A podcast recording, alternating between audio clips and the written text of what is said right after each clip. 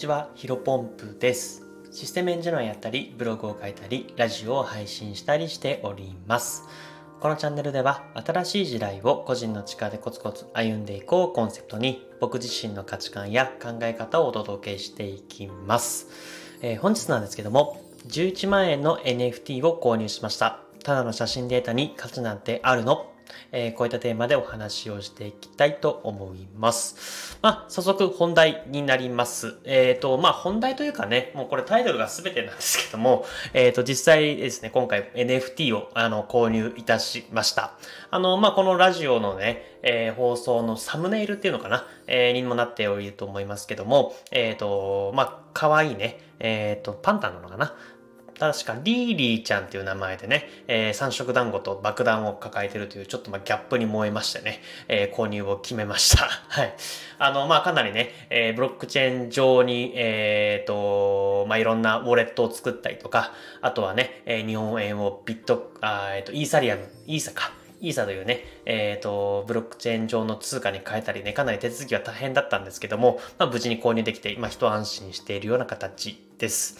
で、まあ今出てきましたけども、まあ NFT、このね、えっ、と、単なる写真データに見えるかもしれないんですけど、この値段がね、1枚、えっ、と、11万円します。はい。まああのね、あの MacBook もう値上げしちゃいましたけど、まあ以前の M1 チップの MacBook Air と同じぐらいの値段でですね、まあ、この画像1枚の、えー一緒というところでですね、まあ、10万円だったらね、うーと、松屋の牛丼何杯食えるのかっていう話ではあるんですけども、まあ、これぐらいのね、価値がある、えっ、と、値段が高いものになっています。まあ、正確には、えっ、と、0.5イーサというところでですね、まあ、単位があって、まあ、0.1イーサがだいたい今のレートだと22万か23万円ぐらいなんで、まあ、だいたい0.5イーサになりますので、日本円に換算すると11万円ぐらいかなというところになっています。で、まあタイトルにもありますけども、もう、旗から見たらね、あこれただの写真データだけど価値なんてあるの？というふうにね、思う人もかなり多いんじゃないかなと思います。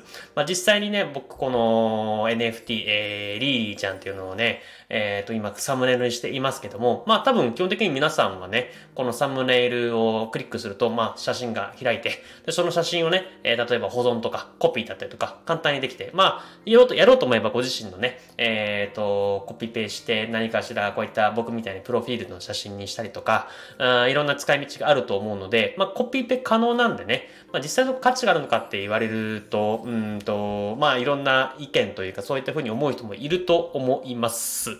ただまあ僕自身はね、この NFT という存在は、まあ、10年先の未来には誰しもが持っているものだと思います。まあ、例えば10年前だったらね、みんなガラケーを持っていましたけども、あの、その10年前と比べてね、今はまあガラガラケーを持っている人がおらず、基本的にいないじゃないですか。まあ、基本的にその、KDDI, さんとかドコモとかかな、えーそういったところもあの販売というか製造を中止してるとかかかなり多いので、まあ、えー全員がスマホを今持ち始めたように、まあ、NFT もね、えーと、まあ、ブロックチェーン上でいえー、と、すぐ買うってよりは、まあ、携帯でポチッと買えるような、うんサービスが発達して、えー買いやすく、な、な、なると思うんですけども、うん、何かしらの形で NFT っていうのは必ずみんなが手にするものだなというふうに僕自身は確信しています。まあ、正直なところね、今は、えー PFP といってね、まあ簡単に言うとプロフィール画像、えーにしか使えないっていうね、えー使い道がないっていうのがまあ現状ではあるんですけど、あの、なので、まあ今回のね、画像データも、あのー僕はまあヒロポンプというところでですね、えっと、この、なんていうの？カピバラの絵を描いてもらってるので、えこれやっていますけども、あの実際に、あの、ディスコードかな？あのそのね、えっ、と、ディスコードのプロフィール画像にはこの、えーリリーちゃん、えっ、と、三色団子と爆弾をね、え持っている、え姿、あのアイコンにしておりますので、まあ、そういった使い道しかないとは思うんですけども、まあ、必ずか、うん、絶対にね、NFT を持っていること自体が価値をもたらす時代が来ると僕は確信しています。まあ、実際の例を挙げると、今もね、えっ、と、NFT を持っていると、さっき言った PFP、まあ、プロフィール画像以外にも使える用途が結構あってですね、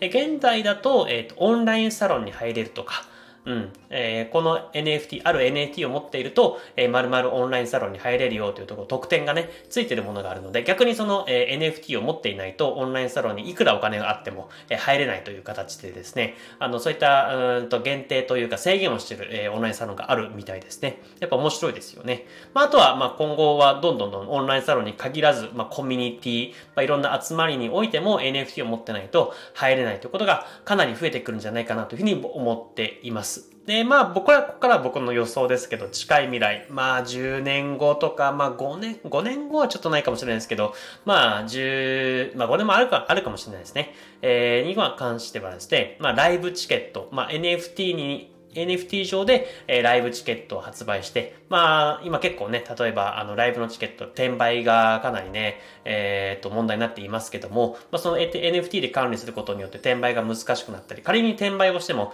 え、誰が転売したのかっていうのが一目瞭然でわかるので、まあ、あの、アーティストとか、そういった、まあ、権利というか、うんと、本当に楽しみ、楽しんでもらいたい人に、チケットが届くようにですね、まあ、転売ヤーっていうんですかね、えー、そういった方が、いなくなるような形で、まあ、世界が変わっていくのかなというふうに思っています。まあ、別に、うん、転売ヤーは僕自身はね、どうとも思ってないというか、あの、賛否はね、さておいて、まあ、かなりそういったせ、うん、世界が正常化、うん、正しい方向に進むのかなというふうに僕自身は思っています。まあ、その他にも今先ほど言ったようにクリエイターの未来はものすごく明るいかなというふうに思っていて、えー、とさっき言ったように、例えばアーティストだったら、まあ、転売をされなくて、本当に自分たちのファンが適正な価格で、えー、チケットを買い求めて、えー、ライブを楽しんでもらえるっていうのももちろんあると思うんですけども、うんと、まあ、例えばデザイナーとかもかなり、うん、明るい未来なんじゃないかなというふうに思っています。例えばね、さっきも言いましたけど、今だったらデザイナーさんが、ああの、あるアイコンというか、まあ、ある絵を作って、まあ、それからに販売したとしても、うんと、やっぱりコピーされたりとか、えっ、ー、と、まあ、コピペされてね、いろんなところで使い回しされて、あの、やっぱり一度作ったら終わりっていうのが現代だと思うんですけども、まあ、こういった NFT、まあ、NFT アートと言われるものはですね、えっ、ー、と、一度市場に回って、それがね、えっ、ー、と、売ったり買ったり、えされ続ければ続けるほど、まあ、作者にもずっとお金が入ってくる仕組みになります。例えば、さっき言ったお金、NFT アートである10万円の、え NFT があったら、そのうちの数パーセントが、え作者に入り続ける。うん。やっぱこれはものすごくいい仕組みですよね。さっきも言ったように、一体作ってね、10万円でアーティストさん、えっ、ー、と、まあ、デザイナーさんとかが売ってしまったら、もう10万円一旦そのね、買った人から入って、収入が入ったらそれで終わりなのが現代だと思うんですけど、まあ、近い、未来に関しては、まず一旦10万円で売って、その後も、ま手数料、まあ、これ多分ね、えっ、ー、と、何パーセントかっていうのは、あの、設定だったりとか、自分で変更だったりとか、あまあ、うんと、その、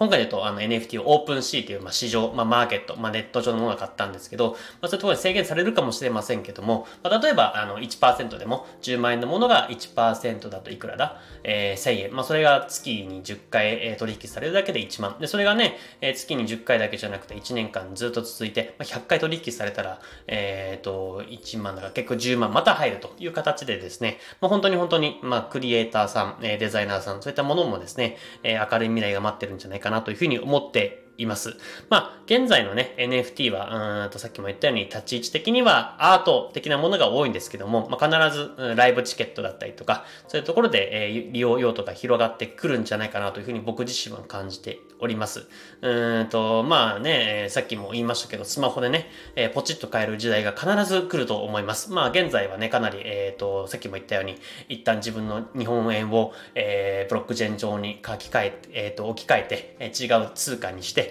でそこからですね、メタマスクという、えっ、ー、と、まあ、自分、ブロックチェーン上のお財布みたいなのがあるんですけど、まあ、それを解説して、でそのお財布と、えっ、ー、と、イーサという、まあ、通貨をですね、なんか、コネクト、えー、つなげるとか、いろいろめちゃめちゃめんどくさいですよね。なので、やっぱりね、えっ、ー、と、なかなか参入が難しいと思うんですけども、やっぱりここはね、えっ、と、もっともっと使いやすい未来が待っていると思いますので、まあ、楽しみだな、というふうに思いつつも、まあ、やっぱり先行者優位というか、あの、楽しめる人は楽しんで、えっ、と、まあ、将来を備えたい人は今からやっていくのがいいんじゃないかなというふうに思っております。えー、本日の話は以上です。それちょっと雑談でですね、あの、次ね、20万円弱の NFT が欲しいものがあったんでね、ちょっともうお時間がないので話せないですけど、またこれは別の機会で話せればなというふうに思っております。